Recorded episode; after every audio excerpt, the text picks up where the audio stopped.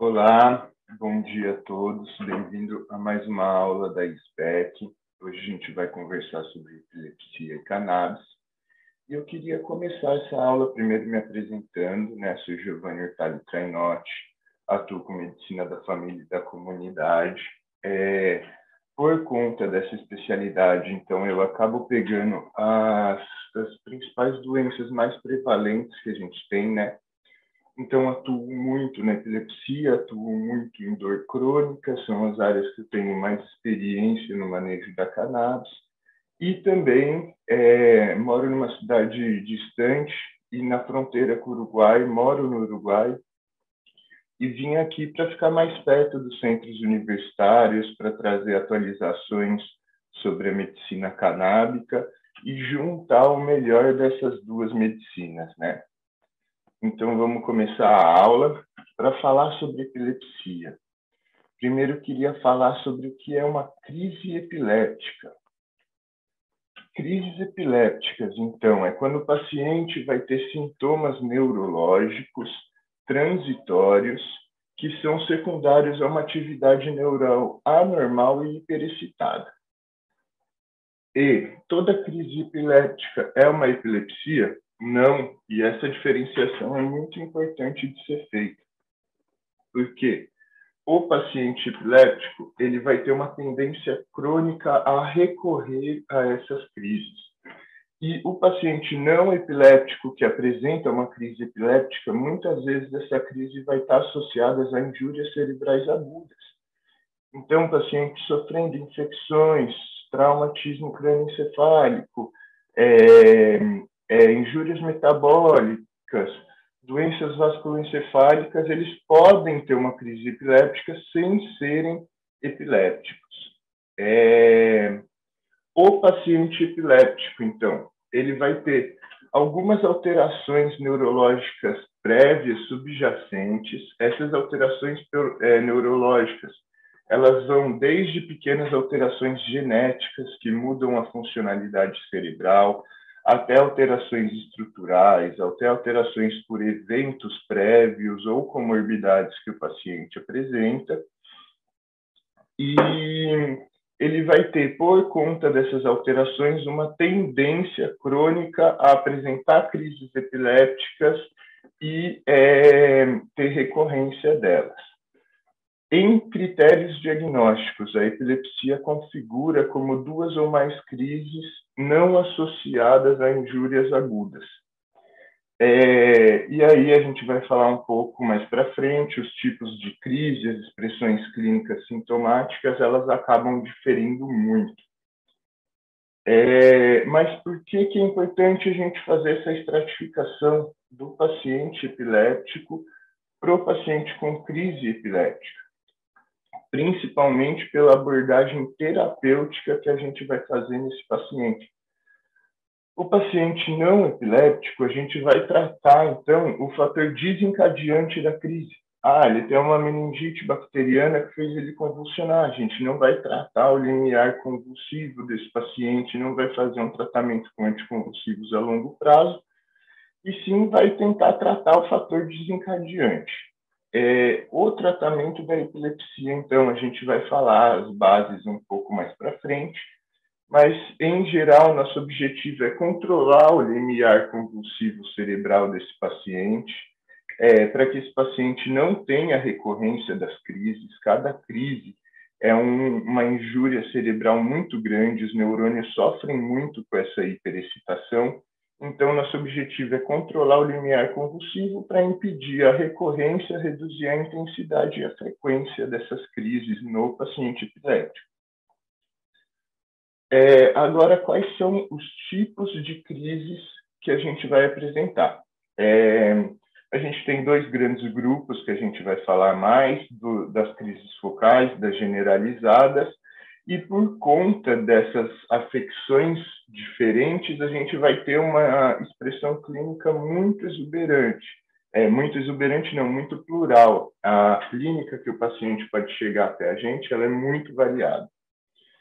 Dentro das crises focais, então, a gente vê que são crises que se originam em redes neurais limitadas e elas ficam contidas em um foco topográfico do cérebro de um único hemisfério. E aí o paciente vai chegar para a gente é, relatando os sintomas que são associados a essa topografia cerebral afetada. Então, se o paciente estiver numa topografia mais é, visual, como a gente sabe mais occipital, ela vai ter, então, vai referir sintomas transitórios visuais. Se for auditivos, vai referir sintomas transitórios auditivos. Se for, por exemplo, na topografia de equilíbrio, vai exibir vertigem.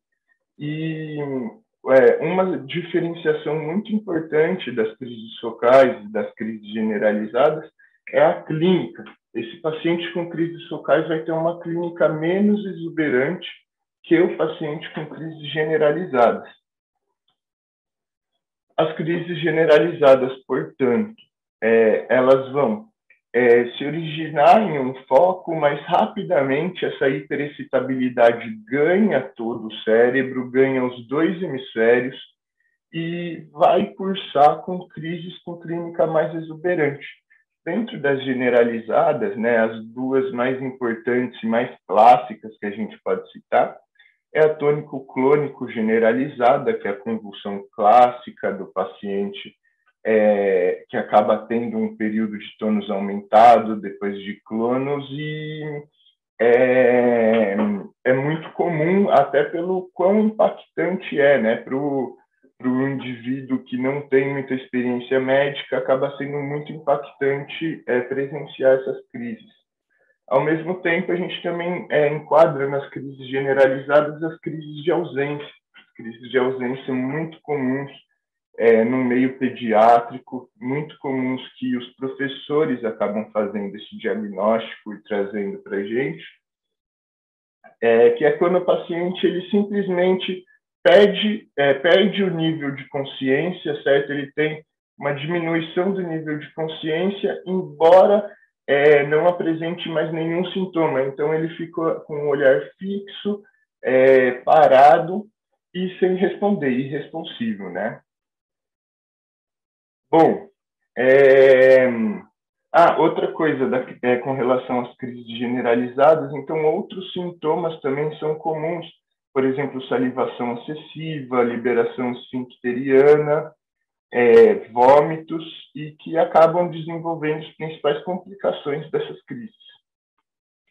Para os pacientes e para os familiares de pacientes epilépticos, é muito um fator muito gerador de ansiedade como abordar inicialmente essa crise, certo? Então a gente vai dar uma passada rápida, na verdade, a maioria das coisas pelo tempo da aula não são muito aprofundadas, né? Mas como abordar inicialmente essa crise, principalmente em ambiente extra-hospitalar. É, então, a gente pede para o paciente é, deitar, é, para que é, se deite, né? Porque o paciente vai estar no meio da crise, então deitar o paciente, afrouxar as roupas, limpar esse espaço que o paciente for deitado, não deixar é, objetos que podem machucar o paciente durante a crise. É muito importante a gente lateralizar o decúbito desse paciente, então esse paciente ficar virado lateralmente, porque, como comentei, muitas vezes o paciente vai estar com uma salivação excessiva, ele pode vir com vômitos, e para que ele não bronquiaspire essas secreções, é, e, e venha cursar com pneumonias aspirativas e tal, é muito importante a gente lateralizar a cabeça. Outra coisa também, realizar uma leve extensão cervical, para que esse paciente é, possa é, abrir as vias aéreas e respirar com mais facilidade, porque é muito comum também nas crises da apneia transitória.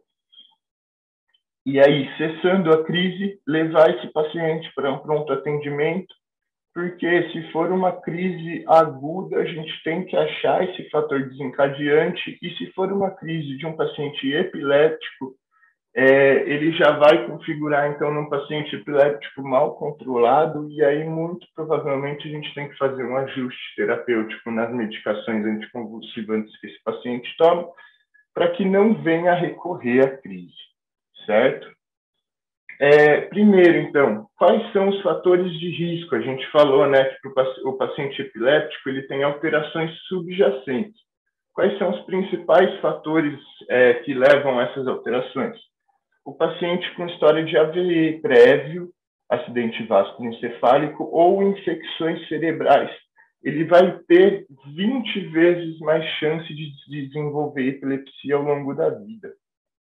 Além disso, a gente comentou questões como é, comorbidades, tais como migrânia, Alzheimer, hipertensão, também vão aumentar o risco desse paciente de desenvolver epilepsia em cerca de 10 vezes. E aqui é um, um dado mais de curiosidade, né, mas nos países que têm é, problemas endêmicos de neurocisticercose, é, esses casos podem responder até 10% de todos os casos de epilepsia. Novamente, a gente retoma aquela alteração estrutural, certo? Cisticerco acaba sendo encapsulado no cérebro e acaba aumentando as chances dessa atividade epiléptica se disseminar por todo o cérebro ou da crise sintomáticas focais. É, dentro das bases epidemiológicas ainda da epilepsia, se a gente pegar no grupo de jovens adultos, a epilepsia é a segunda doença neurológica mais comum, atrás apenas de migrânia. E por isso que eu comentei que, então, dentro da especialidade da medicina da família, acaba sendo muito comum a gente ter esses pacientes para tratar. É, em termos de prevalência mundial, se estima que a epilepsia tem prevalência de 1%, e aí com incidência e prevalência variadas de acordo com os aspectos de desenvolvimento do país, porque é, o quão desenvolvido acaba sendo o país, a gente muda né, o quadro é, epidemiológico das doenças. É, por exemplo, os países subdesenvolvidos, em desenvolvimento, vão ter quadros infecciosos mais comuns é, então vai ter uma alteração nesse perfil do paciente epiléptico. É, então, o que a gente comentou, certo? Nos países em desenvolvimento, também, além da maior frequência de casos infecciosos, a gente também vai ter problemas perinatais importantes, mas como esse paciente acaba tendo um adequado suporte, ele acaba sobrevivendo desses problemas perinatais, problemas no parto, problemas do pré-natal que vão é, se manifestar no período perinatal, é, ele acaba sobrevivendo, mas aí com esse, é, esse risco aumentado de que ao longo da vida ele vá se tornar um paciente epiléptico, certo? É, outra alteração importante também na incidência, dessa vez, e não na prevalência, é, que nos países em desenvolvimento, por conta dessa maior é, incidência de questões infecciosas cerebrais, é, a, a incidência tende a ser maior em jovens adultos. E nos países desenvolvidos, é, por conta, então, de injúrias metabólicas, como essas causas infecciosas têm uma menor incidência nesses países, é, o, a epilepsia acaba sendo mais comum nos idosos por conta de causas metabólicas, injúrias metabólicas que são mais fáceis de acontecer nesse grupo que tem menos reserva energética para responder a essas injúrias, correto? É, então, falando um pouco da epidemiologia, certo? Vamos conversar um pouco das bases do tratamento convencional da epilepsia. O tratamento convencional, então, ele vai objetivar o controle completo das crises sem os efeitos colaterais dos remédios, das medicações. E quem já, é, já manejou esses anticonvulsivantes sabe que isso é muito difícil, a gente conseguir controlar as crises sem que o paciente venha apresentar alguns efeitos colaterais. É, outra coisa que eu não vou entrar muito no, no mérito, porque senão a gente ficaria o dia inteiro falando aqui, é a escolha da medicação para o tipo de crise e para o tipo de síndrome epiléptica que o paciente apresenta. Então, dentro das medicações alopáticas, certo, existem as indicações específicas para é, crises focais, crises tônico-clônico generalizadas, crises de ausência, etc. Mas, para fazer um, uma, é, um apanhado, então, a gente tem basicamente hoje 25 fármacos antiepiléticos que podem ser usados. É, e uma das coisas, então, que a gente aprendeu na faculdade de medicina, que eu passo para vocês, é toda doença, quando existe muitos tratamentos, significa que poucos deles são eficazes, certo? Porque se tivesse algum muito eficaz, ia ter só ele. Entendeu? Então, para a gente ter 25 fármacos e ainda estar procurando mais, significa que a gente ainda está é, muito pobre nesse arsenal terapêutico para a gente prover uma maior qualidade de vida para o nosso paciente. Certo? É, aqui, então, eu trouxe um apanhado dos principais fármacos anticonvulsivantes. Vamos só fazer um apanhado histórico deles, certo? É, os fármacos de primeira geração, eles vêm ali no começo do século XX, principalmente, é, barbitúricos, fenobarbital, brometo de potássio, fenitoína, são os principais dessa primeira geração. Isso vai ser muito importante, porque a gente vai ver um pouco lá na frente que a ciência ocidental acaba conhecendo os aspectos anticonvulsivantes da medicina canábica mais ou menos em 1850, na verdade, precisamente em 1843 mas essa, uh, esse método terapêutico acabou não sendo tão aprofundado é, ao longo do século XX aí, por conta da descoberta desses primeiros é, anticonvulsivantes barbitúricos e que ainda são usados até hoje, então eles têm um perfil de segurança importante. E, e aí se deixou um pouco de lado a medicina é, canábica nesse ponto e também com todas as proibições que vão se seguir aí no começo do século é, do século XIX. E outra coisa que é muito importante a gente comentar, né, que também envolve essa criação de muitos fármacos, é a indústria que está por trás disso, né? A prevalência é muito grande desses pacientes, o mau controle é muito comum quando a gente vai falar um pouco mais para frente. Então, existe uma indústria é, toda dedicada a conseguir suprir essas demandas e que tem muito dinheiro envolvido, certo? É, além disso, então, tivemos a primeira geração, temos a segunda geração que vem ali no meio do século XX, que vão surgir medicamentos ou derivados dos barbitúricos, como a carbamazepina, e outros medicamentos também com efeitos anticonvulsivos que vão ser comprovados, como o valproato, o ácido valproico, e os benzodiazepínicos. E na terceira geração, que vem a partir de 1980, é, a gente vai ter os compostos recentes que foram feitos com base no desenvolvimento racional da terapêutica. Então, eles vêm como gabapentina, lamotrigina, topiramato, que já vão atuar é, com vias, em vias anticonvulsivantes paralelas, não tão clássicas. É... E, então, com 25 fármacos que a gente tem para esse arsenal de tratamento, quais são as principais limitações para a gente conseguir um bom controle para o paciente? Primeiro, alta incidência de efeitos colaterais. Quem maneja essas medicações é, acaba sabendo bastante, acaba é, ouvindo muito a gente começa a aumentar as doses, nas doses iniciais acaba não tendo tanto, mas a gente precisa usualmente usar doses mais altas para ter um controle completo das crises. E aumentando as doses também vai aumentando é, na mesma medida os efeitos colaterais, certo? Então, paciente muito comum referir sonolência, referir alteração da qualidade do sono, alterações de peso, até mudanças neuroendócrinas, paciente é, falar de insurtismo, de engrossamento dos pelos e alterações de humor, alterações é, visuais e parestesias.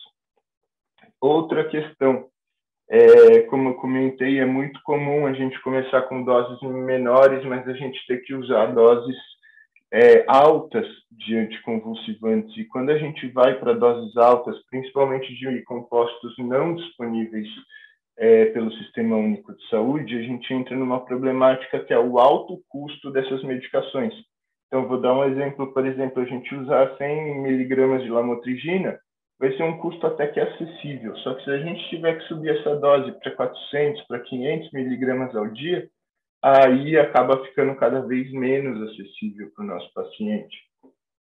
Que a gente entra no terceiro ponto, então, das limitações atuais do tratamento convencional, que a pouca acessibilidade, então, por conta desse alto custo e, por, e gerando uma secundária baixa adesão ao tratamento.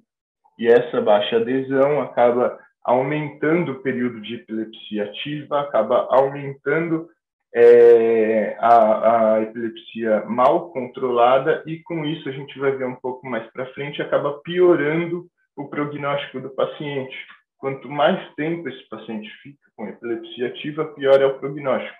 Mas aí os dados a gente vai trazer um pouco mais para frente.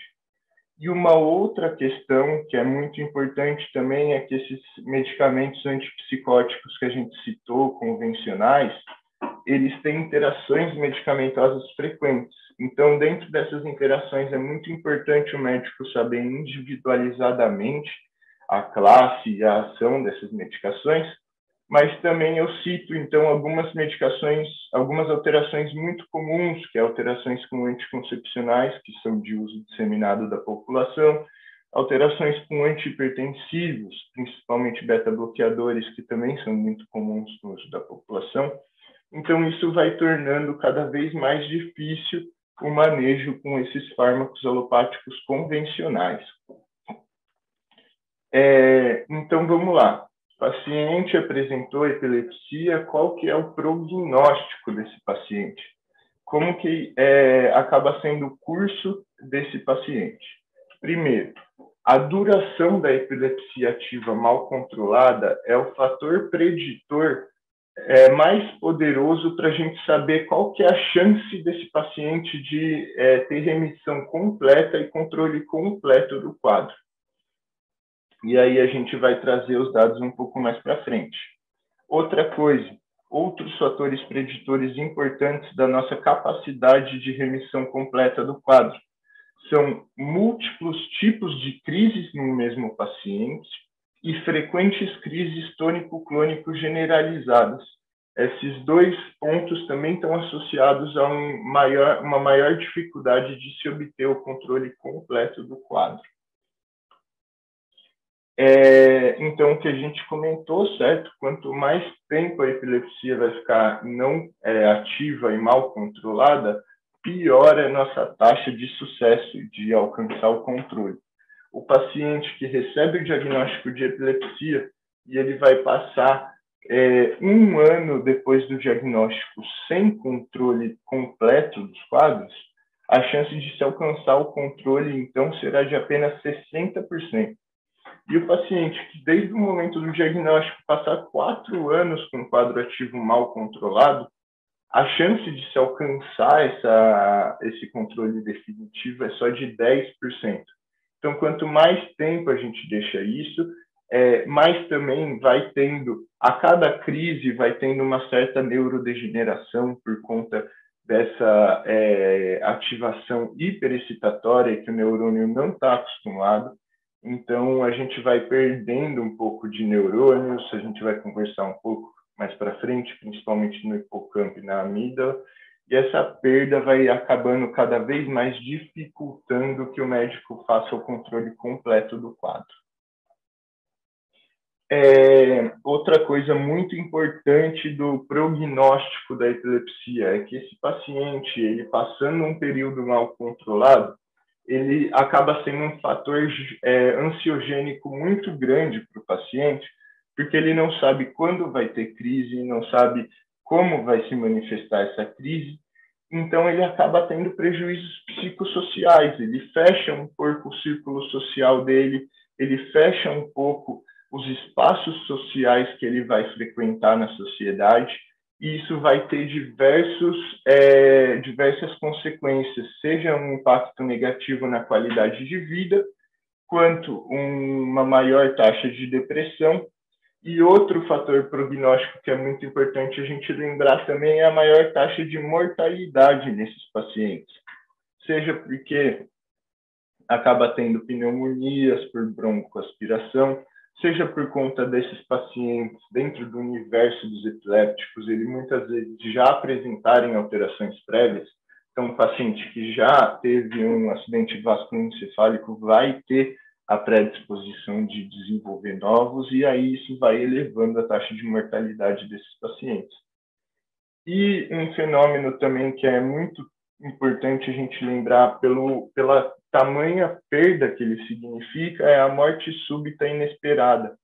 Essa morte súbita inesperada dos pacientes epilépticos, principalmente em convulsões é, refratárias de difícil tratamento, ela vai ocorrer em um a cada mil pacientes por ano, só que ela acomete principalmente jovens adultos, que é o que vai delinear então a principal o principal problema dessa perda a gente vai ter uma perda social, uma perda da capacidade de trabalho e uma perda familiar muito importante, que esse jovem adulto geralmente traz uma renda importante para a família e também dentro da dinâmica familiar, usualmente ele é muito importante, sendo pai, mãe, entre é, outros, outros papéis da dinâmica familiar. É, outra questão, então, do prognóstico do paciente epiléptico, que é muito importante a gente lembrar.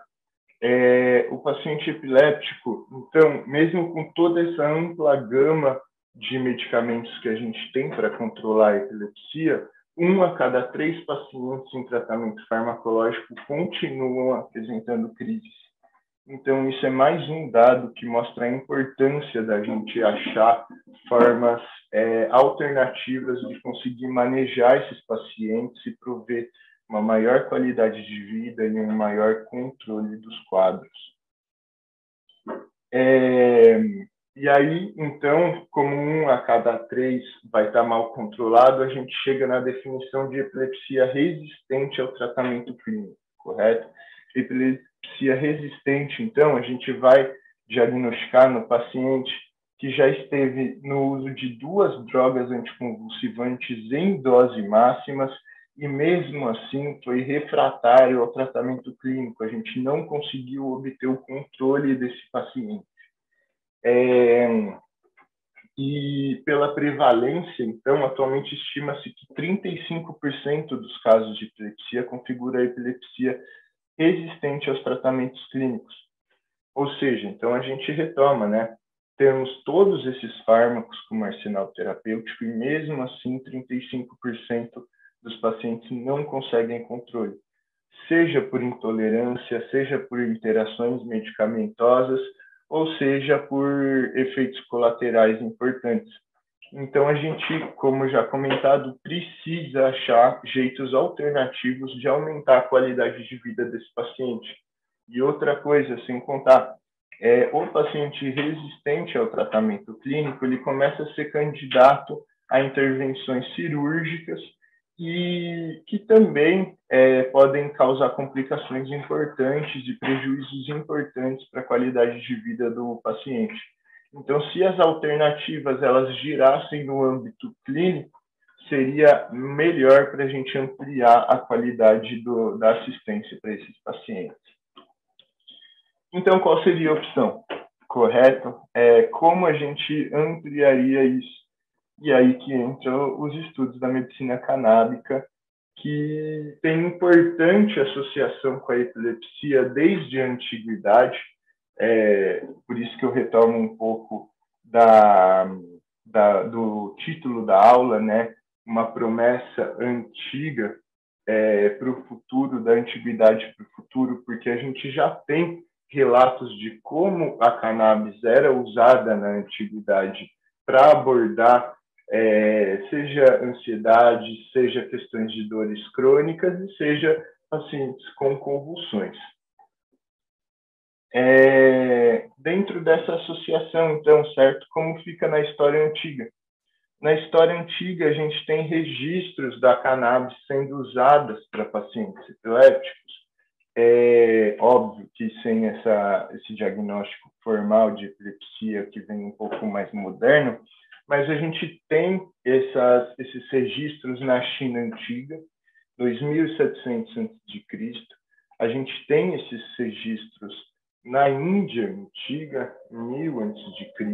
É, então, e, e com sucesso, certo? Que já mostravam o quão promissor esse medicamento podia ser, seja para controles de dores, seja para controles de quadros de saúde mental, seja para controles de quadros neurológicos como epilepsia. É, na história recente, certo? A ciência ocidental acaba tendo conhecimento do efeito anticonvulsivante do, da cannabis com um médico irlandês chamado William Brooke, que durante a ocupação britânica da Índia, ele foi atuar na Índia e ele entrou em contato com algumas práticas terapêuticas com o rachixe e com extratos alcoólicos de cannabis. E ele percebeu, ele fez um relato científico formal em 1843, é, comprovando a importância da cannabis, é, principalmente para dores crônicas, para cólera e para convulsões. Agora, é, a gente vai ter um lapso, certo, para retomar os estudos do efeito anticonvulsivante do CBD, por conta de todas as proibições que a gente conversou, por conta dessa disputa é, de mercado que acaba sendo muito relevante. E a gente retoma os estudos das propriedades anticonvulsivantes da cannabis em 1973. Primeiro vai ser confirmado um efeito em ratos, e aí vai ser é, questionado o efeito para seres humanos e feitos os primeiros ensaios clínicos em 1980 apenas. É, então, em 1980 foi publicado esse primeiro ensaio clínico, esse primeiro ensaio clínico. Ele comprovou uma, uma atividade anticonvulsiva é, do CBD e, porém, com N de pacientes, um número total de pacientes muito limitado. Foi um estudo preliminar aí para abrir espaço para estudos maiores. É, foi feito com 15 pacientes, 8 pacientes que fizeram uso de CBD e 7 pacientes que foram do grupo controle, certo? O CBD foi usado em torno de doses de 200 a 300 miligramas por dia e dos oito pacientes que é, foram acompanhados, quatro tiveram melhora completa das crises focais, um teve melhora completa das crises generalizadas e três não apresentaram alteração na frequência das crises. Mesmo com esse N pequeno, já foi um estudo que abriu espaço para ampliar é, os conhecimentos dessas é, do, das propriedades anticonvulsivantes do CBD. É, então, quais são as bases teóricas para a gente usar a cannabis na epilepsia, nas convulsões? É, primeiro, vamos retomar um pouco novamente é, pelo tempo da aula, né? Tudo tem que ser retomado com é, um pouco de superficialidade. A gente não pode aprofundar muito, mas vamos retomar um pouco do sistema endocannabinoide. É, vocês já viram, então, né, os receptores CB1, que são mais abundantes no cérebro, os receptores é, CB2, que são mais abundantes no corpo, certo? E é, com os estudos ampliando as noções da epilepsia, a gente percebeu que o CB1 ele vai ter uma atividade inibitória muito importante para controlar esses processos de hiperexcitação neural que a gente vê na, na epilepsia. Então, por essa via inibitória pré-sináptica, os receptores CB1 acabam tendo uma atuação importante é, na disseminação desse impulso epileptiforme. É, também, como já foi visto, certo, dentro dos receptores CB1, a gente vai ter moléculas ativando diretamente a ativação desse receptor, fitocannabinoides ativando diretamente, o principal exemplo é o THC, mas dentro da aula de é, sistema endocannabinoides e ação dos fitocannabinoides, vocês viram que a gente vai ter mais de 100 compostos fitocannabinoides na planta e muitos deles vão acabar atuando nessa ativação do CB1. É, e o CBD, o CBD ele vai ter pouca afinidade pelo receptor CB1, mas ele também vai atuar na inibição da hidrólise enzimática da anandamina, desse endocannabinoide, correto? Então, ele diminuindo a hidrólise desse endocannabinoide, ele vai aumentar a concentração na fenda sináptica desse endocannabinoide e, consequentemente, aumentar a ação desse endocannabinoide na, no receptor CB1, potencializando a capacidade anticonvulsivante dos fitocannabinoides. Outra coisa que a gente vai lembrar também, certo? é que os fitocannabinoides é, eles também têm um, um, um, papel neuroprotetor importante é, na via do, do cálcio intracelular, da ativação é, de glutamato, e é, esse uso do, dos fitocannabinoides, eles também vão promover uma menor é, degeneração, principalmente hipocampal e amidaliana, que a gente observa nos pacientes é, com epilepsia mal controlada, e essa neuroproteção pode promover maior qualidade de vida. Essas são bases teóricas, porque a gente ainda tem que comprovar isso em estudos, mas se teoriza que esses sejam os principais efeitos benéficos dos fitocannabinoides na epilepsia. Agora, então, de estudos, o que a gente já comprovou, certo? É, a primeiro momento, é, se corroborou a tese da ação dos fitocannabinoides, porque um estudo de Lutz ele acabou percebendo que frente a essas ativações hiperexcitatórias do neurônio, que a gente chama de ativações epileptiformes, é, havia uma, uma resposta natural do cérebro em aumentar a produção de endocannabinoides e, consequentemente, aumentar a ativação de CB1 para conter a hiperexcitação. Então, isso aí foi uma, uma, um prime uma primeira base científica para sugerir que é, esses, essa classe de, de canabinoides possam atuar é, como importante sinal terapêutico no controle dos quadros convulsivos. É, outro ponto importante, não só como monoterapia, que existe então esse potencial de monoterapia, só com é, óleos canábicos a gente conseguir um certo controle do quadro, mas é, a, a cannabis ela também vai ser muito importante porque o CBD vai, vai causar uma inibição da atividade metabólica do, citro, do citocromo P450, certo? Esse é um citocromo hepático que ele vai causar a degradação de muitas moléculas anticonvulsivantes. Então, inibir essa via de degradação também é uma forma de aumentar a capacidade de ação dessas drogas e, por um, um agonismo, certo, a gente conseguir ampliar a nossa capacidade de controlar é, o quadro dos pacientes, principalmente em epilepsias resistentes. É, os principais fármacos, então, que vão se associar nessa via é o clobazam, fenobarbital, fenitoína, carbamazepina e ácido valproico.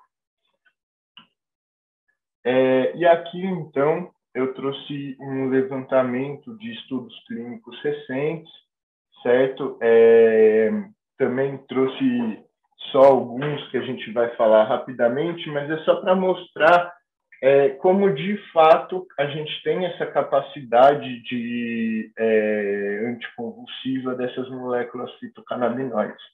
Esses estudos que eu trouxe, em geral, eles foram feitos, na verdade, todos que eu trouxe foram feitos só com CBD, tá? E isso é uma coisa que a gente vai também é, lidar na conclusão, a importância da gente testar e fazer esses experimentos com óleos full spectrum, a gente é, vocês já tiveram em outras aulas a questão do efeito Torrey, efeito comitiva, do agonismo desses fitocannabinoides. Então, é, se teoriza que os, os resultados sejam mais satisfatórios até se a gente fizesse essas associações de olhos full é, com a epilepsia, com pacientes epilépticos e a gente tivesse uma base maior para saber os resultados. Bom, D20, em 2016, junto com um grupo de pesquisadores, ele realizou um estudo experimental sem grupo controle. A gente vai ver que ele acaba progredindo esse estudo em 2017 com é, um estudo controlado. E desses 214 pacientes, eles, em geral, têm crises focais, tônicas e tônico-clônicas generalizadas. É, esses pacientes, em geral, tinham síndrome de Lennox-Gastaut, que é uma síndrome muito comum, de, é, conhecida pela dificuldade de controle dessas síndromes. E aí ele usou, então, doses de CBD que iam de 5 a 50 miligramas por quilo por dia, e os resultados foi que 37% dos pacientes tiveram redução de 50% ou mais da frequência das crises. 22% tiveram melhora de 70% ou mais da frequência das crises e 8% tiveram redução de 90% ou mais da frequência das crises ou seja, já é um estudo inicial, a questão de não ser duplo cego, randomizado controlado acaba tendo alguns é, prejuízos para a avaliação científica desse estudo, mas ele já é um estudo muito importante para comprovar esse efeito é, dos fitocannabinoides. O outro estudo, então, que eu trouxe é de RES, de 2016 também, um estudo com N menor de pacientes, também sem grupo controle, os pacientes apresentando crises focais, tônicas e tônico-clônicas generalizadas. RES já estudou doses de CBD de 13 a 50 miligramas por quilo por dia. E os resultados que ele apresentou, então, é que houve uma mudança na média da frequência das crises semanais em 48,8% dos casos em três meses de tratamento. Pelo N não ser muito significativo, eu fiquei na dúvida se eu trazia esse estudo ou não, mas aí, quando, é, lendo o estudo, eu vi uma afirmação que me movimentou a trazer ele, que é aquela questão da associação do CBD com o citocromo P450. Dentro do estudo, Hess percebeu que os pacientes que faziam uso concomitante de clobazam junto com essas doses de CBD, eles tiveram é, uma redução na frequência das crises em 58,3% dos casos, ou seja, quase 10% que esse agonismo mediado é, pela inibição do citocromo P450 é, é, é uma, uma taxa extremamente significativa e que vale a pena mais estudos também. Então, como eu trouxe o estudo de Devinsky de 2016, a gente vai falar dele em 2017, que ele progrediu esse estudo. Ele já fez um estudo clínico randomizado, duplo cego, controlado, com 120 pacientes é, com crises focais, tônicas, tônico-clônicas, generalizadas e atônicas, certo? A maioria desses pacientes também possuíam síndromes epilépticas que a gente considera de difícil controle. É, as doses de CBD testadas nesse estudo, então, foram 20 miligramas por quilo por dia, e os resultados que ele apresentou foi uma redução na frequência das crises em 43% dos pacientes do grupo CBD em 27% dos pacientes do grupo controle em 14 semanas, certo? Já foi. Então, é, isso mostra cada vez mais resultados mais consistentes, principalmente em pesquisas randomizadas, duplo cego, que vão cada vez mais é, é corroborando com o uso é, da cannabis medicinal para esses pacientes e aumentando nossos horizontes aí para ampliar a qualidade de vida. É, então, do último estudo que eu trago para vocês, é Thiele, certo? Ela fez um estudo envolvendo Estados Unidos, Holanda e Polônia, é, um estudo randomizado duplo cego com 171 pacientes. Esse foi o estudo é, de mais relevância científica que eu consegui trazer. É, ele foi testado com doses de CBD de 20 miligramas por quilo por dia e os resultados que foram vistos foi uma redução da média mensal da frequência das crises em 43,9% do grupo de CBD comparado a 21,8% do grupo placebo. Certo? Então a gente percebe resultados semelhantes é, que vão girar ali do controle de mais ou menos é, 40 a 50% dos pacientes que usaram os fitocannabinoides em comparação com mais ou menos 20% dos pacientes é, do grupo controle. Então vamos às conclusões da aula, certo? Primeiro, alto número de pacientes com epilepsia refratária mostra que é essencial que a gente da classe médica, a gente tente buscar tratamentos alternativos, a gente tente encontrar literaturas que nos ajudem e principalmente tratamentos clínicos, porque tratamentos cirúrgicos acabam sendo muito complicados para esses pacientes e cada vez mais menos acessíveis. Certo? Esses tratamentos cirúrgicos eles vão ser realizados em hospitais é, terciários, com um, uma um suporte assistencial mais complexo, muitas vezes com é, chance de leitos de UTI, e é uma coisa que a gente não tem em todos os lugares. Inclusive, até comentei que eu trabalho numa cidade fronteiriça aqui, um hospital desse mais próximo da minha cidade vai ser 200 quilômetros.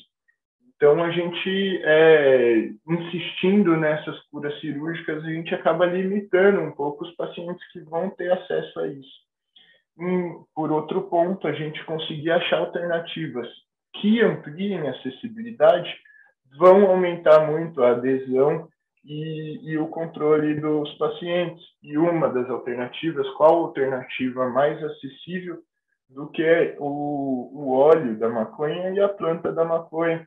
É, pode ser criado em casa também, sou defensor da gente é, ter a, a, o cultivo da maconha em casa, a gente poder é, trabalhar com essa forma terapêutica.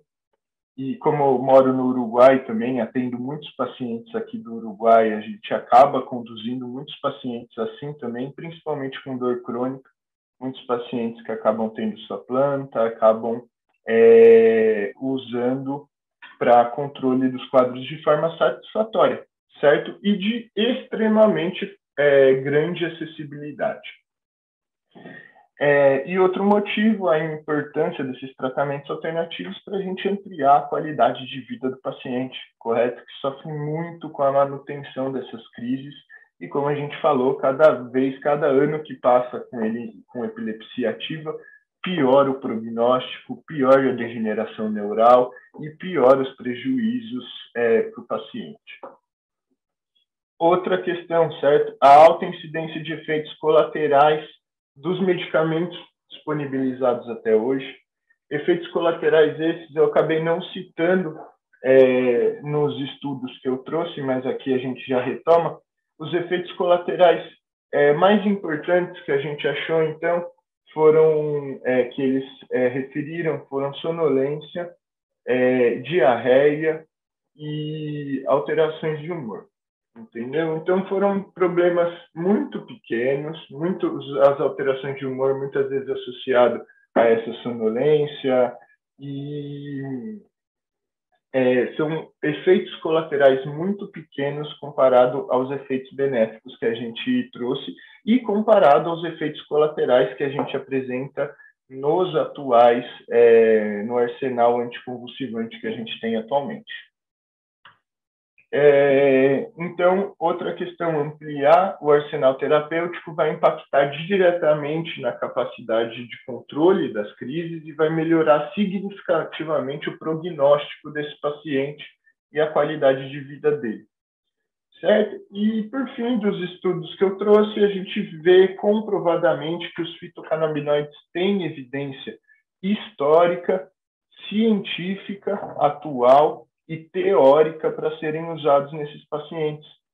É, os ensaios clínicos, então, comprovaram o potencial do CBD de agir como antipilético, reduziram a frequência e a intensidade das clínicas, tanto nos, das, das crises, tanto nos ensaios controlados quanto nos ensaios não controlados. É, e o CBD também se mostrou muito importante agonizando a ação de outros fármacos, certo? Que é a questão da via inibitória do citocromo P450 que a gente já citou.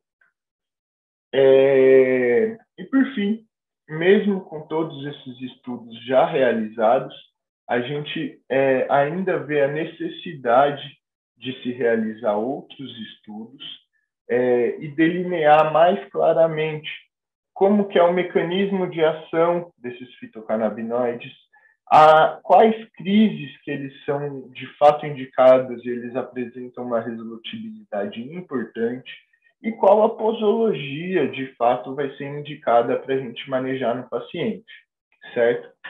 E outra coisa muito importante da gente progredir esses estudos é progredir um pouco esses estudos para olhos full spectrum, para a gente usar aquele efeito comutiva a nosso favor, a gente usar esse agonismo do THC e do CBD para ver se esses resultados anticonvulsivantes vão ser cada vez maiores.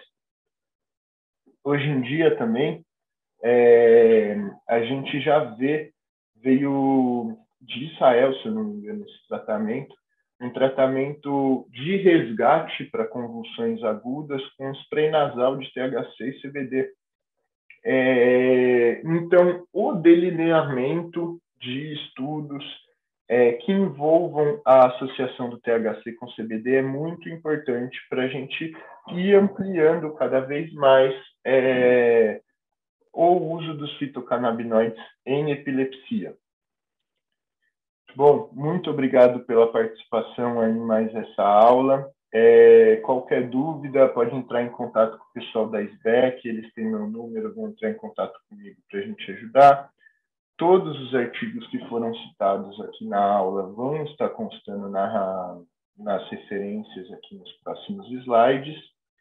E vamos seguir, então, ampliando esses conhecimentos dos fitocannabinoides, ampliando nossa aplicação deles, nosso conhecimento de aplicabilidade, para prover cada vez mais uma maior qualidade de vida para o nosso paciente, que é nosso objetivo principal em todo estudo. Bom, muito obrigado então pela atenção. Todos os arquivos vão estar aqui na referência e nos vemos em outra oportunidade. Bom, bom como diria o, o padre Ticão, bom dia, boa tarde, boa noite. Estou é, muito feliz de estar aqui falando para vocês. É né? uma honra estar podendo dar essa, essa palestra aqui no curso. Né? É, meu nome é Denise Lutipedra, eu sou neurologista, é, atuo principalmente na área de neurogeriatria, né? eu fiz geriatria e geronto, é, faço parte de uma sociedade internacional de estudos em, em Alzheimer, e hoje eu estou como coordenadora da comissão temática de neurologia da SBEC. Inclusive, aproveito e convido é, a todos que queiram entrar para a SBEC. A nossa sociedade é uma sociedade é, de estudos, né? É, Sociedade Brasileira de Estudos da Cannabis. Então, a gente é, troca ideia, discute caso. Nós temos várias comissões temáticas, né? não só a que eu coordeno hoje, neurologia, como psiquiatria, dor, nutrição, é, temos da parte jurídica, temos várias comissões, então vocês estão todos convidados a entrar. E os colegas é, prescritores também é, podem fazer o curso de prescrição e fazer parte da comissão temática de prescrição, tá bom? Bom, o, o, meu tema né, é a doença de Alzheimer e outras demências neurodegenerativas. é, na verdade, a nossa população está envelhecendo muito. Né? É, o aumento da longevidade mundial é, ela é tão importante que, basicamente, é, poucos anos, né, em 2050, a gente vai ter o dobro de idosos que a gente tem é, que a gente é, teve em 2010. Né? Então, é, nós podemos calcular mais ou menos que em 2010, pelo censo, nós tínhamos 500 milhões de idosos e em 2050 nós, nós vamos ter 1,5 bilhão de idosos. Né? Então, o que, que isso significa quando a gente fala de doenças é, neurodegenerativas? Né? A gente sabe que a idade seria o fator hoje é, de risco para a doença de Alzheimer e outras demências mais importante. Então, hoje, uma pessoa, por exemplo, que tem 85 anos, só pela idade, ela já teria 40% de chance de ter uma doença como Alzheimer. É, se a gente associar, então, os outros fatores de risco, isso aumenta exponencialmente. Né? Então, é, hoje nós poderíamos dizer que temos, em média, 50 milhões de pessoas com demência no mundo né? sendo que a demência mais prevalente é a doença de Alzheimer. Né? E a previsão para 2050, exatamente por esse aumento da população idosa, é de 152 milhões. É, hoje, a cada três segundos, nós temos um caso novo de demência, para a gente ver a prevalência. Né? E exatamente pela doença de Alzheimer ser a doença mais prevalente, pelo menos um em cada dez pessoas, né? uma em cada dez pessoas acima de 65 anos tem doença de Alzheimer. Então, uma coisa importante, às vezes as pessoas me perguntam, ah, Denise, mas qual é a diferença de demência para Alzheimer, né? É, às vezes as pessoas confundem um pouco isso. Então, a gente tem que entender que demência, na verdade, é um nome genérico.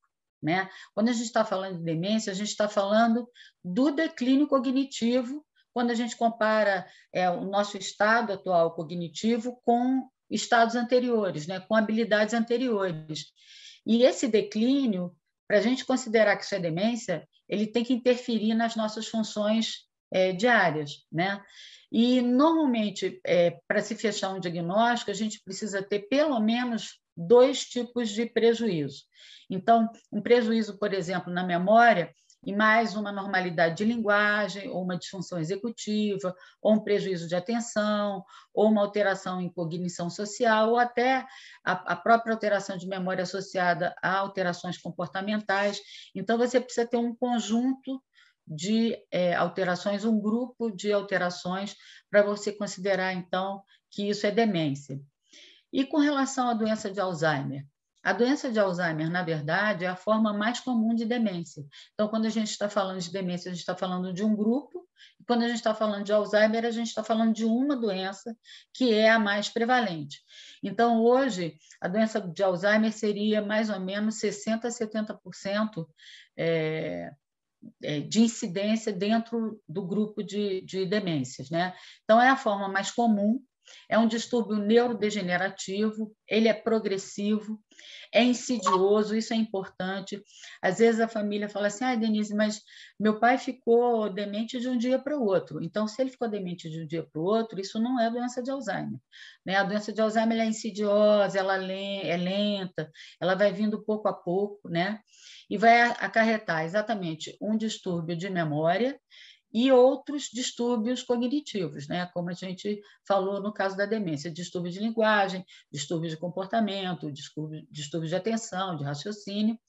E, é, na verdade, a doença, do ponto de vista patológico, ela se caracteriza por perda sináptica e neuronal progressiva e pela presença de placas, é, a gente chama de placas senis, que são formados por depósitos de uma proteína chamada beta-amiloide e emaranhados neurofibrilares de uma proteína chamada proteína tal, associada à alteração de glia e à inflamação. Por que, que essa parte patológica é importante para a gente? Porque é, a cannabis atua aí. Então, depois, quando a gente falar um pouco mais, a gente vai ver como ela atua na neuroinflamação, como ela atua é, na glia, como ela altura, atua é, nos depósitos de proteína beta-amiloide e nos emaranhados de proteína tal. Então, ela atua na própria gênese da doença de Alzheimer.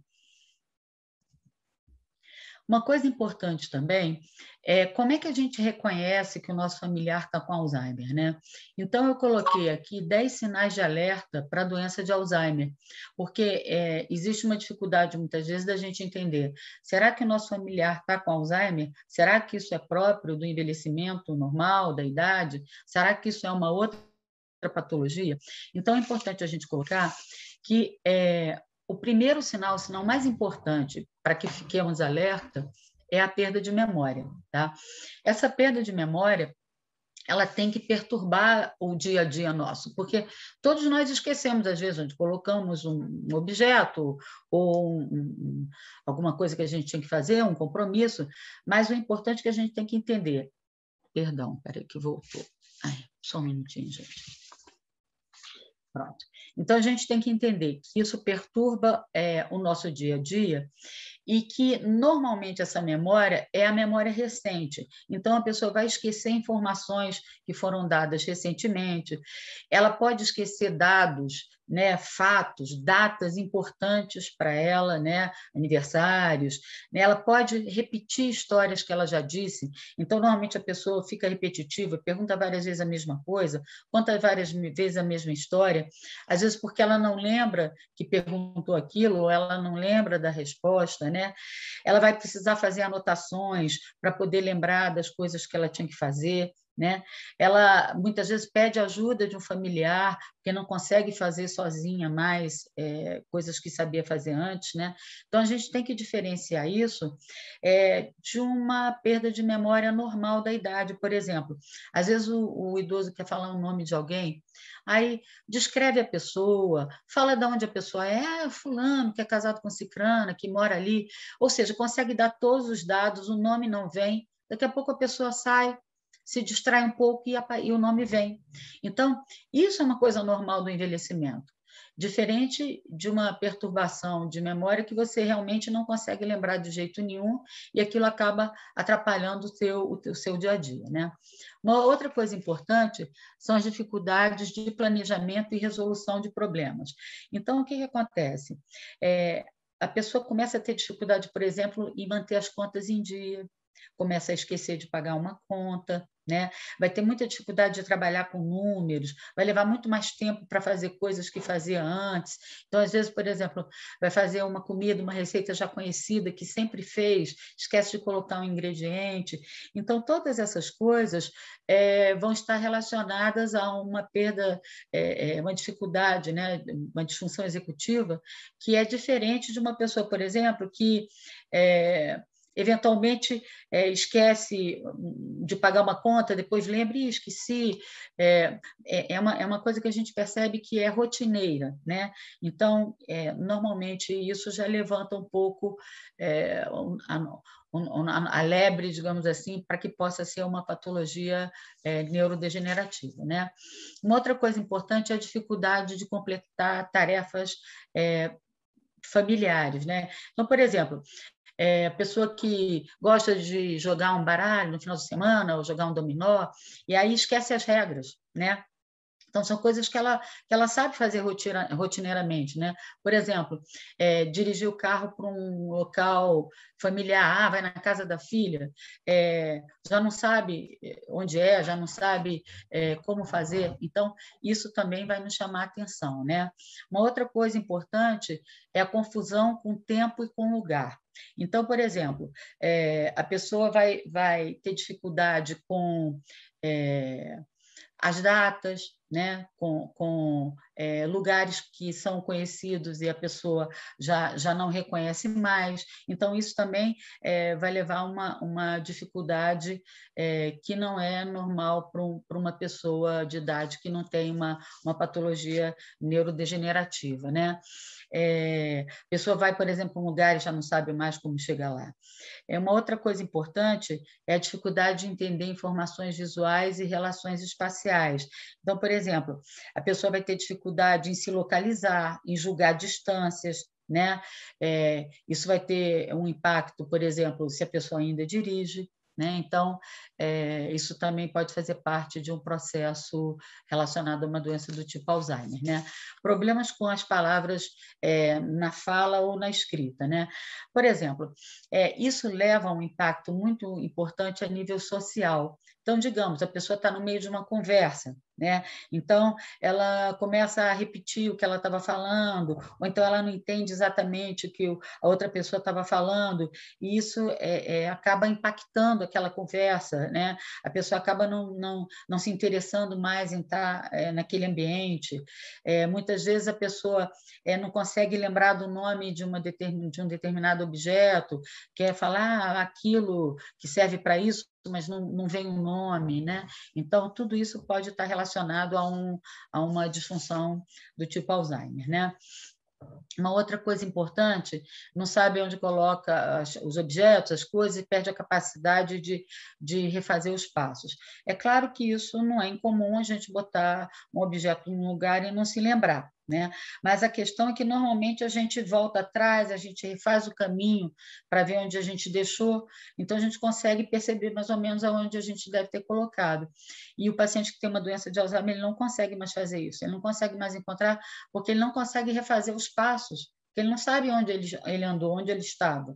Então, ele acaba não conseguindo mais encontrar o objeto que ele guardou. Né? Uma outra coisa importante é a dificuldade de julgamento.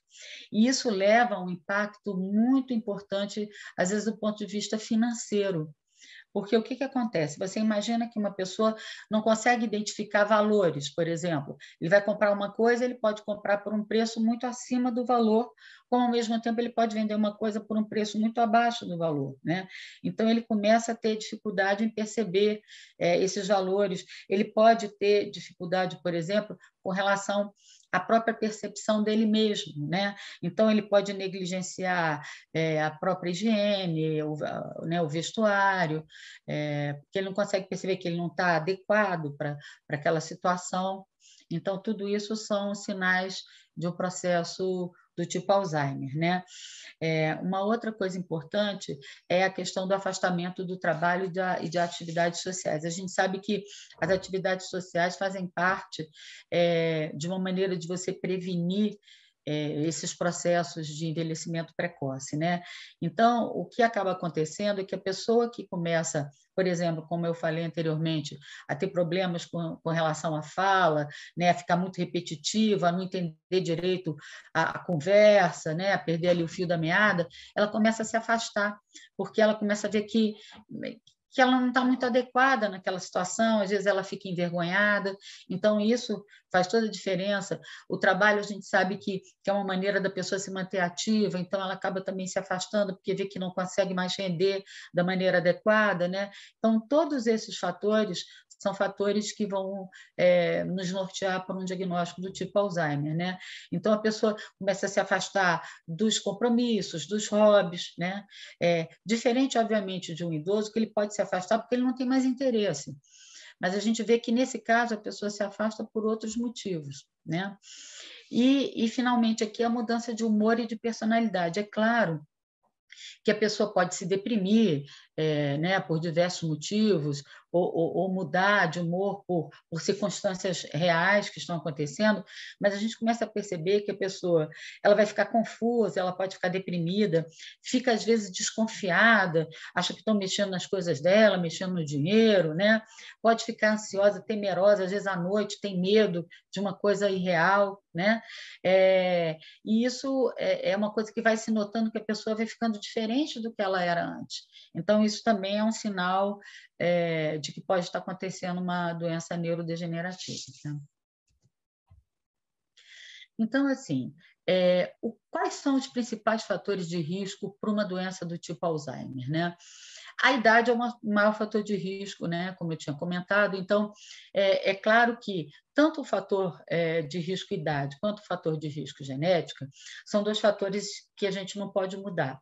Né? Então, é claro, a gente tem que ter o, melhor envelhecimento possível, é, mas envelhecer, todos nós queremos envelhecer, né? a gente não quer morrer jovem.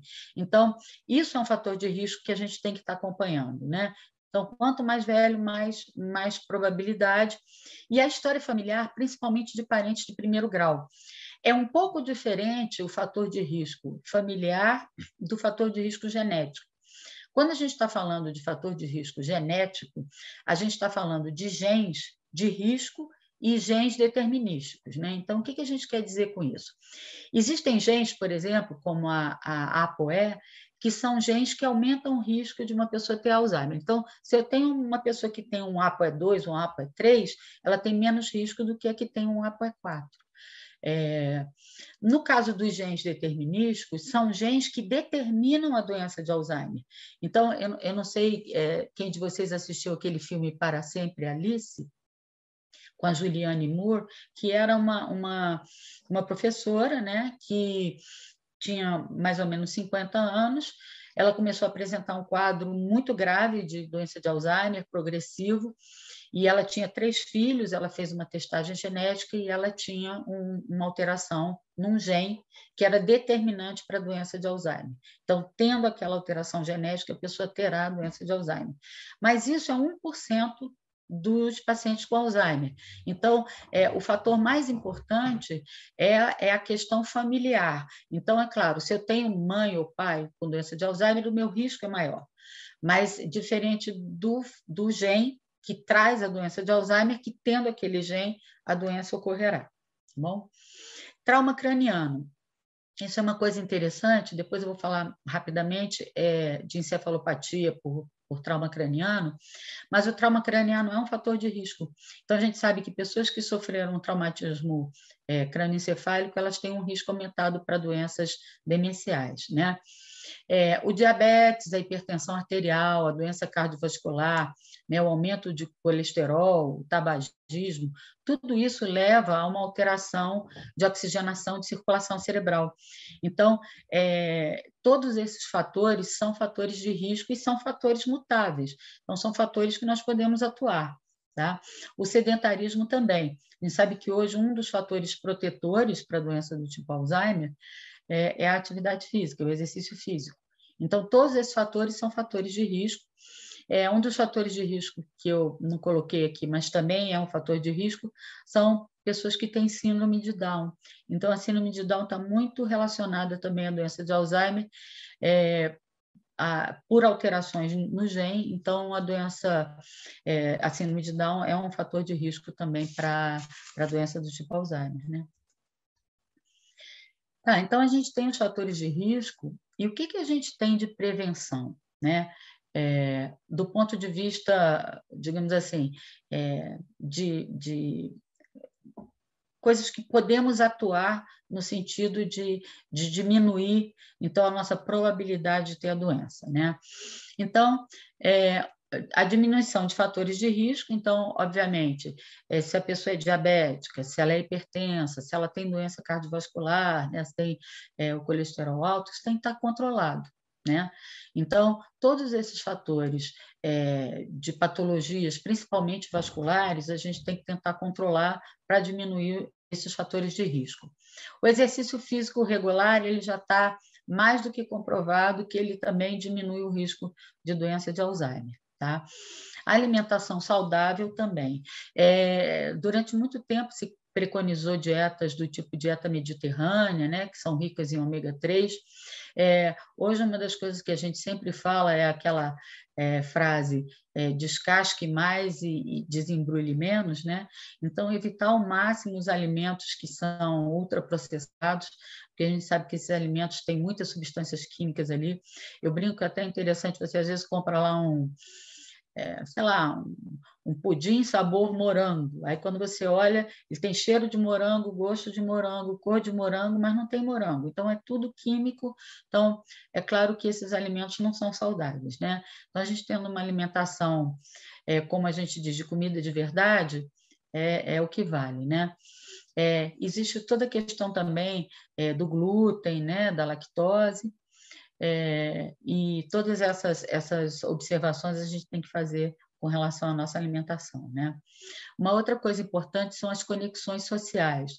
Então, voltando a dizer, a pessoa que vive isolada, e agora na, nessa pandemia do Covid a gente viu muito isso, ela acaba perdendo um pouco essa, essa interação e isso faz muito mal para o cérebro. Então, isso é um fator de risco para a doença de Alzheimer. Né?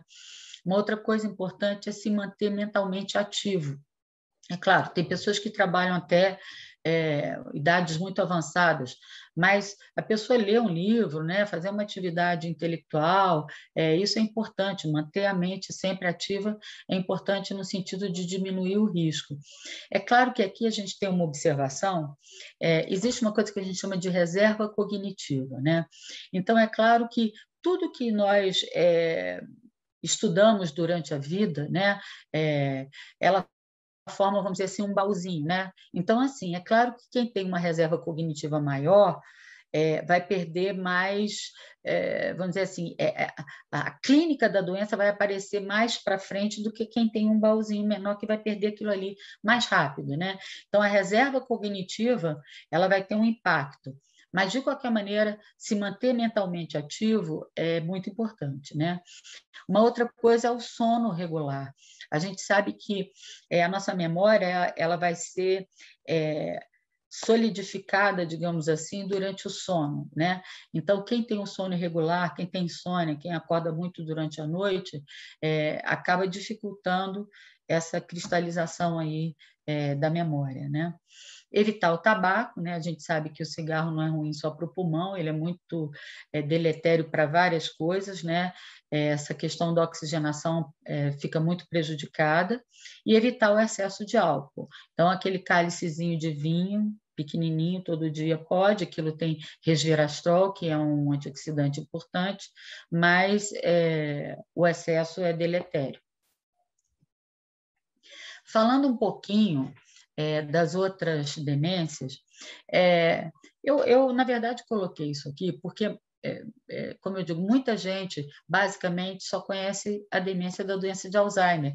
Então, toda doença neurodegenerativa que leva a um quadro demencial é Alzheimer, é Alzheimer, é Alzheimer, e nem sempre é Alzheimer. Então, a gente, é importante a gente entender que existem outras doenças. Até os colegas médicos, muitas vezes, é, deixam passar esses diagnósticos e, e esses pacientes vão ter evolução diferente. Né? Então, é importante a gente entender que existem outras doenças. Então, por exemplo, a demência frontotemporal, é, principalmente com relação à variante comportamental, porque ela tem uma, uma variante linguística, que a pessoa perde, na verdade, vai perdendo é, a capacidade de, de nominalizar as coisas e, e, pouco a pouco, ela vai é, deixando de falar. Então, aquela pessoa que começa a dizer assim, aquilo, naquele lugar, aquela coisa. Então, ela, ela, ela vai tendo uma fazia e, progressivamente, ela vai entrar em mutismo. É, mas a variante é, comportamental, ela muitas vezes ela, ela pode é, iludir a pessoa que está né, apresentando aquilo, tanto para os familiares quanto para os médicos, como uma doença psiquiátrica né? Porque ela tem um quadro psíquico muito florido e é uma alteração que aparece em pacientes mais jovens, né? Inclusive é um diagnóstico diferencial aí de uma demência de Alzheimer pré-senil, abaixo dos 65 anos, né? Então, além da demência em si, esse paciente vai ter uma desinibição, vai ter apatia, né, inércia, vai ter uma perda de empatia. Então, é uma pessoa que parece que não, não liga muito para os outros, para as coisas, né? ele não tem empatia pelo sofrimento alheio, parece que ele fica meio é, meio alienado, né? É, tem um comportamento perseverativo, estereotipado, compulsivo, ritualístico, né? E existe uma mudança de dieta, a dieta fica pobre, né? A pessoa começa a querer comer só determinadas coisas e tem uma hiperoralidade, que igual criança pequena botando tudo na boca. Então, é, esse quadro às vezes ele não é diagnosticado. É, o tratamento, digamos assim, com a medicina tradicional nossa alopática, ele é completamente diferente do tratamento da doença de Alzheimer, então é importante que o diagnóstico seja feito. É uma outra doença que é rara e dificilmente se faz um diagnóstico numa fase precoce é a degeneração córtico-basal.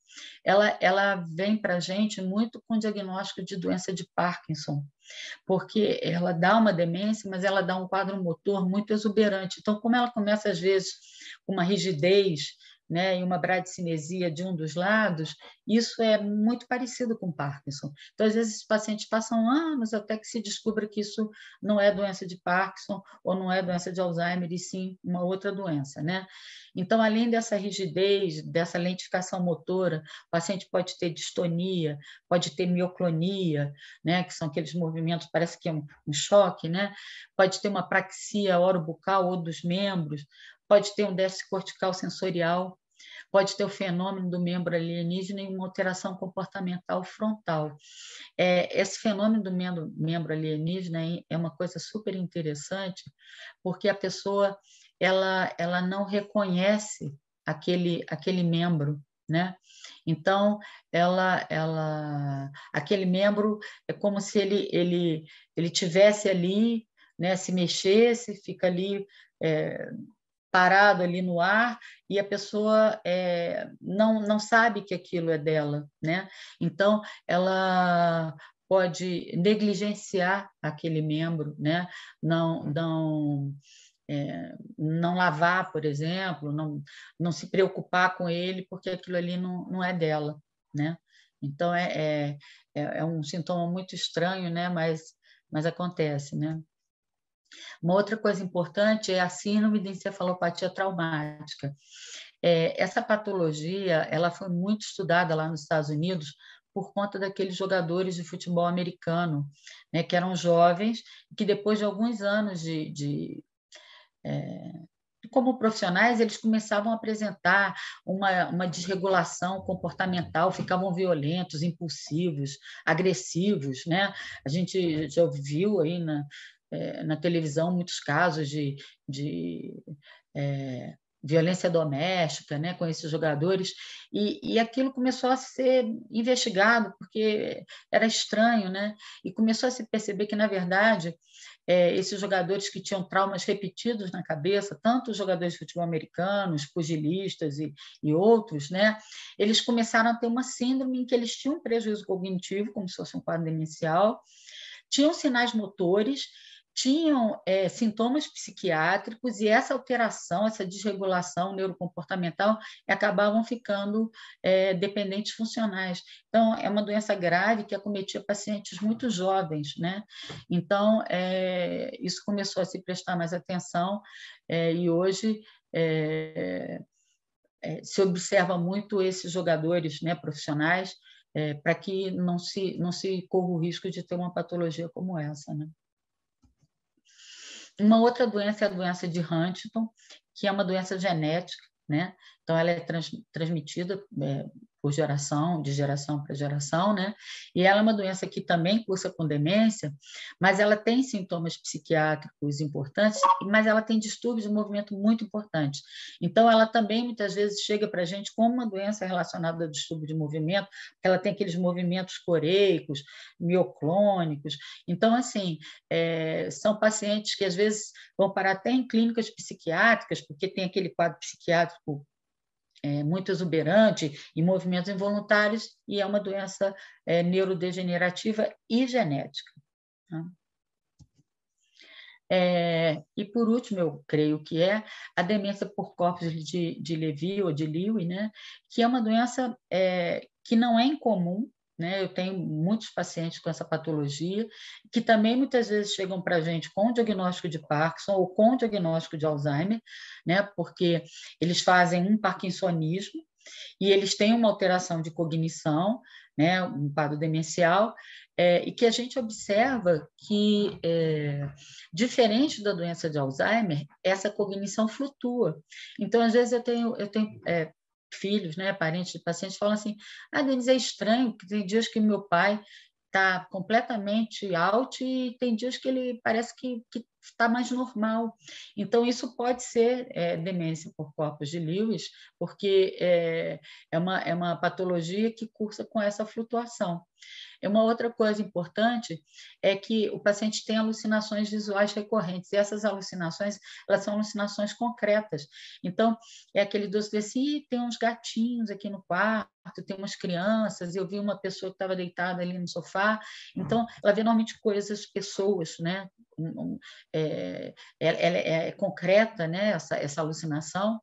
E uma outra coisa importante é essa alteração comportamental do sono REM, que não é incomum em outras doenças neurodegenerativas, né? Que é aquele sono com sonhos vívidos, a pessoa fica brigando, lutando à noite, parece que ela está vivendo o sonho, está tá correndo atrás de um ladrão, então ela soca. Né? Normalmente quem reclama muito com a gente são, são os, os cônjuges, né? Porque às vezes o, o marido e a esposa se debatem durante a noite e isso também é uma, é uma alteração importante tanto nessa patologia quanto é, em outras doenças degenerativas. Né?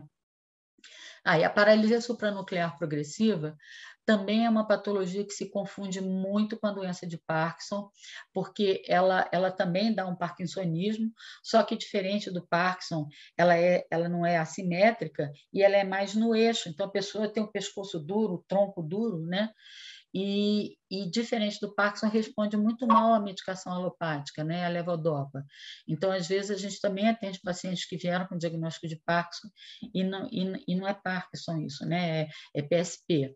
É um paciente que vai tender a quedas mais precocemente, porque o paciente com Parkinson ele vai tender a quedas mais no final da doença, né? Tem essa alteração cognitivo comportamental frontal e tem um, um, um, detalhe nessa patologia, não é todo paciente que tem, mas quando tem, é, ele dá a dica para gente, que é uma diminuição da velocidade da sacada vertical. Então, você pede o paciente olhar para cima, olhar para baixo, esse olhar parece que ele, ele, não, ele não corre como de uma pessoa normal. Ele é lento, ele é parado, então isso também ajuda no diagnóstico, né? É, e apesar da, da, da aula ser de, de, doenças neurodegenerativas, eu quis só dar uma pincelada nisso aqui, porque existem demências que não são degenerativas, né? Inclusive demências que são reversíveis. Então, a gente tem que estar muito atento a esses casos para não deixar passar uma demência potencialmente reversível é, achando que é um, um, quadro degenerativo. Né? Então, a, a, primeira delas, que, que não é exatamente uma demência reversível, mas é uma doença não degenerativa, é a demência vascular. Então, a demência vascular, na verdade, ela é causada por uma questão é, relacionada a uma alteração de irrigação sanguínea no cérebro. E aí você tem modelos diferentes. Né? A gente tem a, as doenças é, que são causadas, por exemplo, por acidentes vasculares cerebrais, tanto isquêmicos como hemorrágicos, e aí você pode ter tanto um grande AVC, né, como um AVC pequeno, mas numa área estratégica relacionada à memória, como múltiplos AVCs, e todos esses podem levar a uma demência vascular. Como você pode ter uma doença cerebrovascular de pequenos vasos, então você tem aquela alteração difusa né, da, da circulação e da oxigenação na região é, cerebral, né, uma demência que a gente chama de subcortical, e isso também é, leva a um quadro de demência vascular. Né? É diferente do Alzheimer e da, das outras doenças, ela não vai degenerando ao longo do tempo. É claro que se você teve um AVC, tem uma sequela, e um tempo depois você tem um outro processo isquêmico, você vai aumentar aquela sequela, mas ela não é exatamente uma doença degenerativa. Né? E no caso dessas outras doenças que eu listei aqui, a hidrocefalia de pressão normal, déficit de vitamina B12, o hipotiroidismo, a própria depressão, demências infecciosas, por exemplo, como no caso é, da AIDS, né, é, são é, normalmente tratadas tempo, é claro, elas são reversíveis. Então, por exemplo, é um paciente que tem um hipotiroidismo, né? detectado o hipotiroidismo, você repõe o hormônio tiroidiano, o paciente melhora. Mesma coisa o paciente com déficit de vitamina B12, principalmente o paciente que é vegetariano, que é vegano, que não come carne vermelha, ou paciente que tem alguma doença gástrica, né? E a depressão, ela é interessante, porque a depressão, na verdade, ela pode ser é, confundida com demência, né? Antigamente a gente dizia, chamava até de, de pseudodemência depressiva, mas ela pode ser é, uma depressão que ocorre durante a própria doença de Alzheimer, por exemplo, né? Como ela pode ser uma depressão que se antecipa à doença de Alzheimer. Então, de qualquer maneira, a gente tem que ficar atento com, com relação ao paciente idoso que começa a deprimir, porque isso pode ser um primeiro sinal que ele vai demenciar. É, os sintomas neuropsicológicos, nesses quadros iniciais, eles são muito importantes porque, normalmente, são esses sintomas que levam é, a, a, dificuldade familiar de lidar com esse paciente. Porque, às vezes, é, como eu digo, o paciente está esquecido, mas ele está lá brincando, né? Está com a família, é, ah, não lembra o nome de fulano, não lembra uma data, não lembra. Isso, isso tem é, menos peso, né? Se ele está dentro daquele convívio social harmônico. Mas quando ele começa a apresentar sintomas neuropsicológicos, isso vai trazer um prejuízo muito grande na relação dele com as outras pessoas, né? Então são esses sintomas que são sintomas é, complicados para a gente tratar e do ponto de vista dos medicamentos que a gente tem hoje em dia eu confesso que assim a resposta é muito ruim. Então, por exemplo, você vai tratar um quadro como a apatia, basicamente você não tem tratamento para isso. Às vezes a gente usa medicações psicoestimulantes, mas a resposta é muito ruim. Né? A depressão, a gente usa antidepressivos, mas a gente sabe que a depressão no paciente com demência é diferente da depressão é, doença psiquiátrica. Né? Então, a resposta também muitas vezes não é esperada. Agitação e agressividade são dificílimas de tratar, porque não existe exatamente um remédio específico. Se usa muitas vezes nesses quadros de agitação aqueles, aqueles medicamentos é, neurolépticos, né? E são remédios com é, um enorme risco, né? São, são medicações que, que podem aumentar o risco, inclusive de AVC, né? Então, são medicamentos é, extremamente sedativos, né? Que causam muito prejuízo até para a própria questão cognitiva. Então, às vezes você diminui a agitação e o paciente fica lá dopado, né? Então, é, é, eu acho muito difícil o tratamento desses quadros com, com os medicamentos né, que, que a gente tem aí na praça. É, as próprias alterações de sono, que muitas vezes você usa esses mesmo, mesmos neurolépticos, e às vezes você usa indutores do sono, mas também não é um, um, um tratamento bom. E a psicose é a mesma coisa, né? Que a gente usa essas medicações antipsicóticas e muitas vezes a gente não vê resposta. Tá? E é aqui que a cannabis também faz uma grande diferença. Então, agora partindo diretamente para é, falar um pouquinho do nosso sistema endocannabinoide na, e da cannabis. Né? Eu acho assim que foi uma, uma, uma descoberta maravilhosa, a descoberta do sistema endocannabinoide. Fico imaginando como é que nós vivemos tanto tempo é, sem saber que o maestro do nosso corpo existia, né? Porque se descobriu o sistema endocannabinoide há muito pouco tempo. Então, a gente imaginar que é um sistema que regula todo o nosso organismo, é um sistema de homeostase, ele faz todo o equilíbrio de neurotransmissores, né?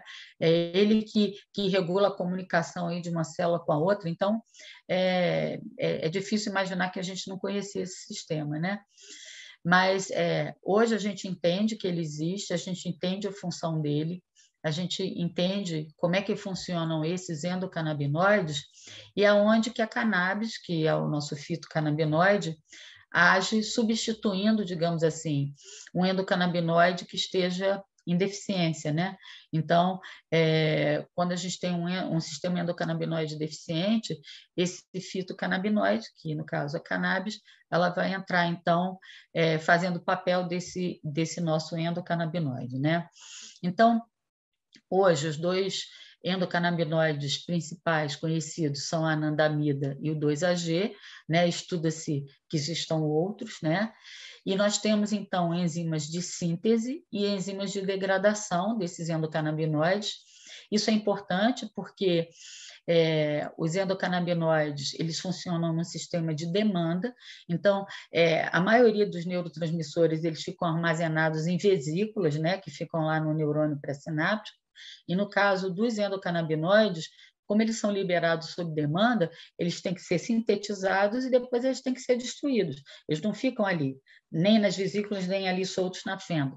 Então, é importante que a gente tenha essas enzimas e esses endocannabinoides vão atuar nos nossos receptores canabinoides CB1 e CB2.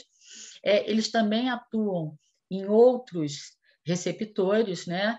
É, mas dentro do sistema endocannabinoide, esses são os dois receptores, então, hoje conhecidos, né? Então, como é que esses receptores estão distribuídos? Né? A gente tem, então, o receptor CB1, que ele vai estar, é, estar distribuído em todo o sistema nervoso central, né? principalmente no córtex, na amígdala, no hipocampo, no gânglio da base e no cerebelo. E aí a gente consegue entender, só olhando isso, como é que ele funciona nessas doenças neurodegenerativas, né? O hipocampo ali, onde começa o Alzheimer, os gânglios da base, onde começam por exemplo, as doenças do tipo doenças de Parkinson, né? A amígdala relacionada a todo esse sistema comportamental. Então, a gente começa a entender é, aonde que essa, essa cannabis vai atuar, já que a maioria desses receptores CB1 estão exatamente nesses sistemas, né? Então, é, aí vai existir a, a modulação da atividade dos neurotransmissores, e a ativação, então, vai inibir a liberação de GABA e de glutamato. Eu vou explicar um pouquinho melhor é, quando eu mostrar aqui um, um desenho, tá? E o CB2, que é expresso principalmente nas células do sistema imunológico, né? E também nas células do sistema nervoso, astrócitos e a micróglia, né? Então, a ativação desse, desse receptor CB2 está ligada à neurodefesa, ele está ligado à defesa em geral, né? Mas especificamente no caso dessas patologias, a neurodefesa, também a manutenção da massa óssea, a redução da inflamação globalmente e a neuroinflamação em especial aqui. Inibe a atividade da adenilciclase, aumenta os níveis de AMP cíclicos intracelulares e reduz a produção de citocinas pró-inflamatórias, então, atuando nesse caso é, na inflamação e na neuroinflamação. Então, explicando só um pouquinho, como é, um, como é uma neurotransmissão? Tá? Como é uma neurotransmissão bioquímica normal? Então, você vai ter a síntese do ligante endógeno, né, digamos, do neurotransmissor. Esse neurotransmissor vai estar armazenado em vesículas, diferentemente dos endocannabinoides. Então, a serotonina, né, a noradrenalina, a dopamina, seja lá o neurotransmissor que for, vai estar então armazenado dentro de uma vesícula que vai estar lá no neurônio pré-sináptico, né? E aí esse, essa, essa vesícula vai liberar esse, esse ligante, esse neurotransmissor na fenda, né? E aí esse neurotransmissor vai se ligar no neurônio pós-sináptico, nos receptores, e aí você vai ter então a, inativação desse neurotransmissor e o, e o efeito que você espera, né? Mas o que, que acontece no sistema endocannabinoide? Ele é diferente, ele é diferente de, de todos esses sistemas de neurotransmissão. Primeiro, porque ele é um sistema de neuromodulação. Então, ele vai ou amplificar ou atenuar a ação dos outros neurotransmissores. Né? Segundo, porque ele tem essa liberação sob demanda, então ele não está lá armazenado numa vesícula. Ele vai ser liberado, ele vai ser sintetizado dependendo da estimulação que esse neurônio pós-sináptico sofrer. Então, ele não fica lá aguardando. Né? Digamos, num, num, num sistema de homeostase ideal, nosso corpo está todo equilibradinho, ele não é liberado. Então, digamos, houve, houve uma agressão, um dano neuronal, né, no caso de uma doença neurológica, mas no, no caso do corpo, um, um, dano qualquer, um processo inflamatório, então ele vai ser liberado para conseguir modular esses neurotransmissores e reequilibrar novamente esse organismo é, fazendo essa homeostase. Tá? E ele tem essa ação retrógrada, por quê? Porque, diferente desses outros que estão lá na vesícula e são liberados pelo, pelo neurônio pré-sináptico, ele está no neurônio pós-sináptico. Então, ele é liberado pelo neurônio pós para ir para o neurônio pré, para poder, então, fazer essa interação com esses receptores, e aí ele vai modular isso aí. Né? Então, ele vai conseguir é, modular esse neurotransmissor que normalmente ele está hiperexcitado. Né? Então, você tem é, um aumento desses neurotransmissores aí na fenda, que quando eles chegam no neurônio pós, eles fazem uma alteração de, de, de fluxo de cálcio, e isso vai fazer com que exista essa síntese dos endocannabinoides, que vão então voltar para o neurônio pré-sináptico e avisar para que aquele sistema seja novamente regulado. Tá? Então, é, do ponto de vista é, gráfico, ele seria assim. Aqui a gente tem, então, as vesículas, né? No, no neurônio pré-sináptico, né? Onde estão aquelas bolinhas ali com GABA, glutamato. Então, normalmente, elas vão ser liberadas ali na fenda e vão atuar nos receptores, tá? Quando isso começa a ser feito de uma, de uma maneira é, digamos assim, desequilibrada, então é, há um influxo de cálcio, isso é, é, isso é informado, então vai existir a produção é, dos é, endocannabinoides que vão ser jogados na fenda e que vão atuar lá nos receptores que estão no neurônio pré-sináptico. Ali, no caso especificamente do CB1, é onde também o THC vai atuar. Então, quando a gente não tem esses endocannabinoides fazendo isso, né, pelo menos da maneira adequada, a gente pode usar então os fitocannabinoides para que ocorram então é, todas essas transformações aí é, dentro do sistema. Bom, então, basicamente, a gente já sabe como é que funciona o sistema endocannabinoide, e onde funcionam e como funcionam os nossos endocannabinoides. Mas se a gente tem uma deficiência, então a gente vai usar um fitocannabinoide. A gente sabe que, na verdade, a planta cannabis ela tem mais de 150 canabinoides, né? E mais de 500 substâncias, entre elas terpenos, flavonoides. Mas quando se fala, na verdade, de, de tratamento, né, de função terapêutica, na grande maioria das vezes está se falando de canabidiol e de THC, se bem que hoje a gente já tem óleos com outros canabinoides, né? mas basicamente esses dois são os dois grandes canabinoides que estão em maior proporção, e aí a gente acaba então se referindo mais a eles. Né? Então, a gente tem o efeito do canabidiol de uma maneira mais global, como antibacteriano, como antitumoral, como anticonvulsivo, como anticonvulsivante, é, né, anti, anticonvulsivo, desculpe, como anti-inflamatório, antioxidante, antipsicótico, neuroprotetor. Ele promove o crescimento ósseo. É, ele é usado muito. Eu assisti um, um, um colega cirurgião é, ortopédico canino, né, falando de como, como é uma ação espetacular né, para promoção é, é, do fechamento né, daquelas fraturas, né, é, reduz a ansiedade e depressão, reduz a náusea e vômitos, principalmente é, de quimioterapia, reduz a pressão intraocular, reduz a espasticidade do espasmo muscular e alivia a dor crônica. E o THC também, né, que muita gente tem um certo receio, né? Mas tudo é uma questão de sensibilidade e de dosagem, mas o THC também é antitumoral, também é anti-inflamatório, antioxidante, neuroprotetor, melhora o sono, é sedativo, reduz a ansiedade e depressão, sendo que aqui a gente tem que tomar cuidado, porque o THC em baixa dose ele reduz, mas ele em alta dose ele pode provocar ansiedade, inclusive síndrome do pânico. Então, é, aqui existe uma questão de regulação de dose, né? Ele também reduz a náusea e vômito, né? da química principalmente, pressão intraocular, espasticidade de espasmo, alivia dor crônica, estimula o apetite. Né? Então, aqueles pacientes, os pacientes, por exemplo, com doenças neurodegenerativas tendem ao emagrecimento, então é interessante esse efeito, né?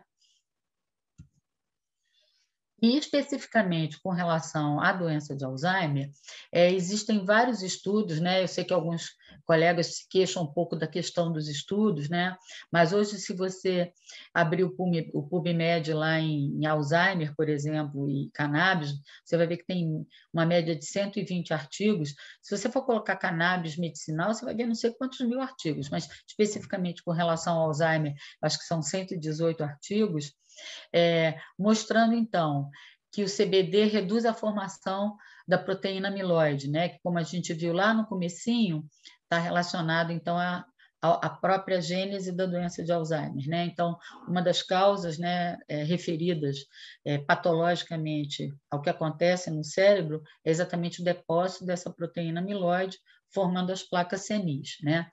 Então, uma outra coisa importante é que o CBD produz a via que conduz ao acúmulo da proteína tal, que é a outra proteína que forma aqueles emaranhados neurofibrilares, que também é um dos fatores é, é, vamos dizer, é uma das alterações patológicas que a gente encontra, então, na, na doença de Alzheimer. Né? Uma outra coisa importante está relacionado ao THC também é, diminuindo a formação dessa proteína beta-amiloide. Então, tanto estudos com CBD como estudos com THC mostraram esse, esse efeito. Né? É, alguns estudos feitos com canabinoides sintéticos, né, é, através de ativação de receptores CB2, ajudaram a remover essa proteína beta-amiloide das células cerebrais humanas. Então, é importante porque a maioria desses estudos são estudos in vitro ou estudos é, pré-clínicos, né, feitos em, em, camundongos. Né? Então, também é, foi demonstrado que os canabinoides sintéticos removem essa placa amiloide em células cerebrais humanas, né?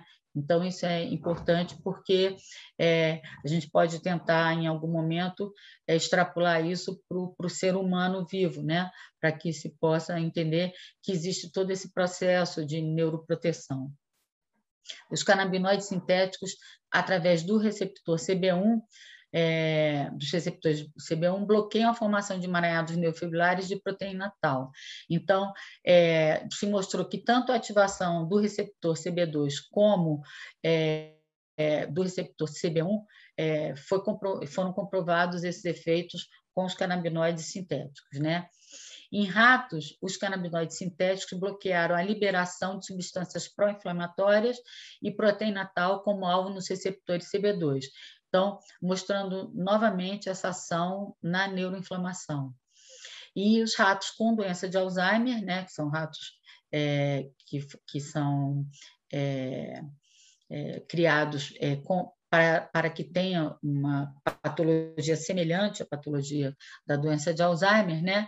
É a combinação do CBD e do THC, do THC preservou a memória e melhorou a capacidade de aprendizagem, né?